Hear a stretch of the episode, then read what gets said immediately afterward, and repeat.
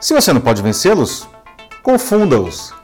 No contexto em que essa frase foi dita nas tirinhas pelo personagem Garfield, o gato, isso há algumas décadas, ela parecia até engraçadinha, né? Só que caramba, ela era profética e ninguém percebia na época.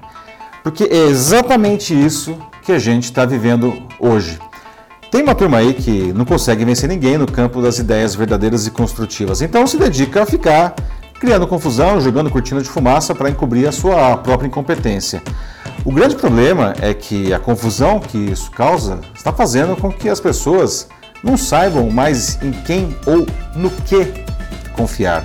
Se a gente não confia ah, em alguém, a gente não consegue construir nada com essa pessoa. E isso impacta o seu desenvolvimento profissional, seu negócio, até a sua vida familiar. Na verdade, isso resulta em um seríssimo ataque à sociedade como um todo. E cada um de nós virou um peão nesse xadrez. Faça uma autoanálise. Em quem você confia hoje? Eu sou Paulo Silvestre, consultor de mídia, cultura e transformação digital, e essa é mais uma pílula de cultura digital para começarmos bem a semana, disponível em vídeo e em podcast. Para ilustrar como isso funciona, vamos aos fatos. A semana passada começou com um inflamado discurso da jovem ativista sueca Greta Thunberg, de 16 anos, na cúpula do clima da Organização das Nações Unidas.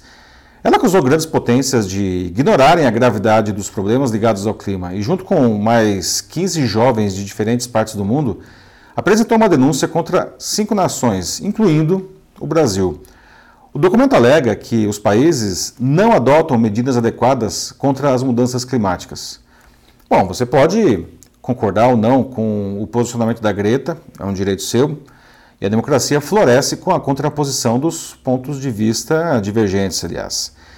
Negar o aquecimento global já é uma posição mais complicada diante, enfim, dos incontáveis, das incontáveis evidências científicas. Tá? Isso não parece algo tão maluco quanto afirmar que a Terra é plana ou que as vacinas fazem mal à saúde. Mas enfim, vai lá, ainda é uma posição que alguém queira adotar, tudo bem. Mas o que se viu após a participação da menina na cúpula do clima, isso sim está sendo assustador. Muita gente poderosa diante do posicionamento da ativista e absolutamente incapaz de lidar com o que ela disse, partiu para ataque pessoal usando todos os meios, até mesmo os mais sórdidos, para destruir a reputação dela. Começando pelo presidente dos Estados Unidos, Donald Trump, que ironizou no Twitter o discurso da Greta, dizendo que ela, abre aspas, parece uma jovem muito feliz à espera de um futuro brilhante e maravilhoso. Mas os ataques para destruir a reputação da ativista e desacreditar as suas ideias chegaram às raias da loucura, na minha opinião. Começaram dizendo que ela seria financiada pelo milionário norte-americano de origem húngara George Soros. Alguns dizem que até que ela é neta dele. A sua síndrome de Asperger também foi usada uh, por aqueles que preferiram dizer que ela tinha doenças mentais. Olha só que coisa baixa. Não? Os agressores irracionais afirmaram ainda que ela seria ligada ao Estado Islâmico e que seus pais seriam terroristas e satanistas, né? coisa que evidentemente não tem qualquer relação com coisa alguma. Não. Outra turma aproveitou o seu visual comparando a cartazes de propaganda nazista com meninas com tranças. Como que alguém pode conceber coisas tão baixas assim? Né? Isso é nojento. O pior foi uma montagem tosca feita a partir de uma foto que ela mesma havia postado em janeiro no Twitter, em que ela aparecia almoçando, enfim, em um trem na Dinamarca. Na montagem, as árvores que apareciam na janela foram substituídas por crianças negras famintas. Essa montagem bizarra foi publicada pelo deputado federal Eduardo Bolsonaro, filho do presidente lá que quer ser embaixador brasileiro nos Estados Unidos, que apresentou, aliás, como credenciais para o cargo ter feito intercâmbio e ter fritado muito hambúrguer lá fora. Quando disseram ao deputado que aquela foto era uma montagem, ele foi irônico e não retirou a postagem. Está lá disponível ainda para quem quiser ver. É sério que esse sujeito quer ser embaixador brasileiro na principal representação diplomática no mundo? Como disse a Greta no discurso, como ousa? Esse atentado à reputação do ativista é resultado desse, enfim, desse jeito Garfield de combater os adversários. Só que, na verdade, é, não se confunde o adversário, e sim o público, para que as pessoas não acreditem mais é, em quem diz o que é certo. Pois a verdade ela tem o poder de incomodar aqueles que, graças a ela, perdem privilégios, sejam eles devidos ou não, tá? e que se sentem contrariados em suas crenças. As redes sociais se tornaram a ferramenta ideal para a destruição de reputação, pois os algoritmos de relevância se prestam a disseminar esse tipo de mensagem nefasta.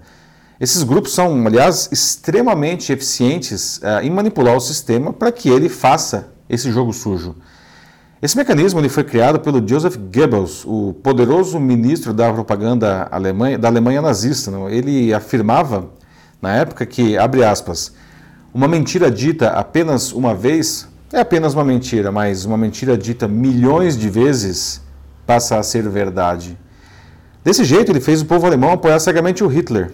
O Hitler, é mole. Na época, ele conseguiu isso amordaçando e manipulando a imprensa. Hoje, isso também é feito calando a imprensa, mas principalmente disseminando sua ideologia pelas redes sociais. E nós precisamos acreditar em algo, não? faz parte da nossa natureza humana.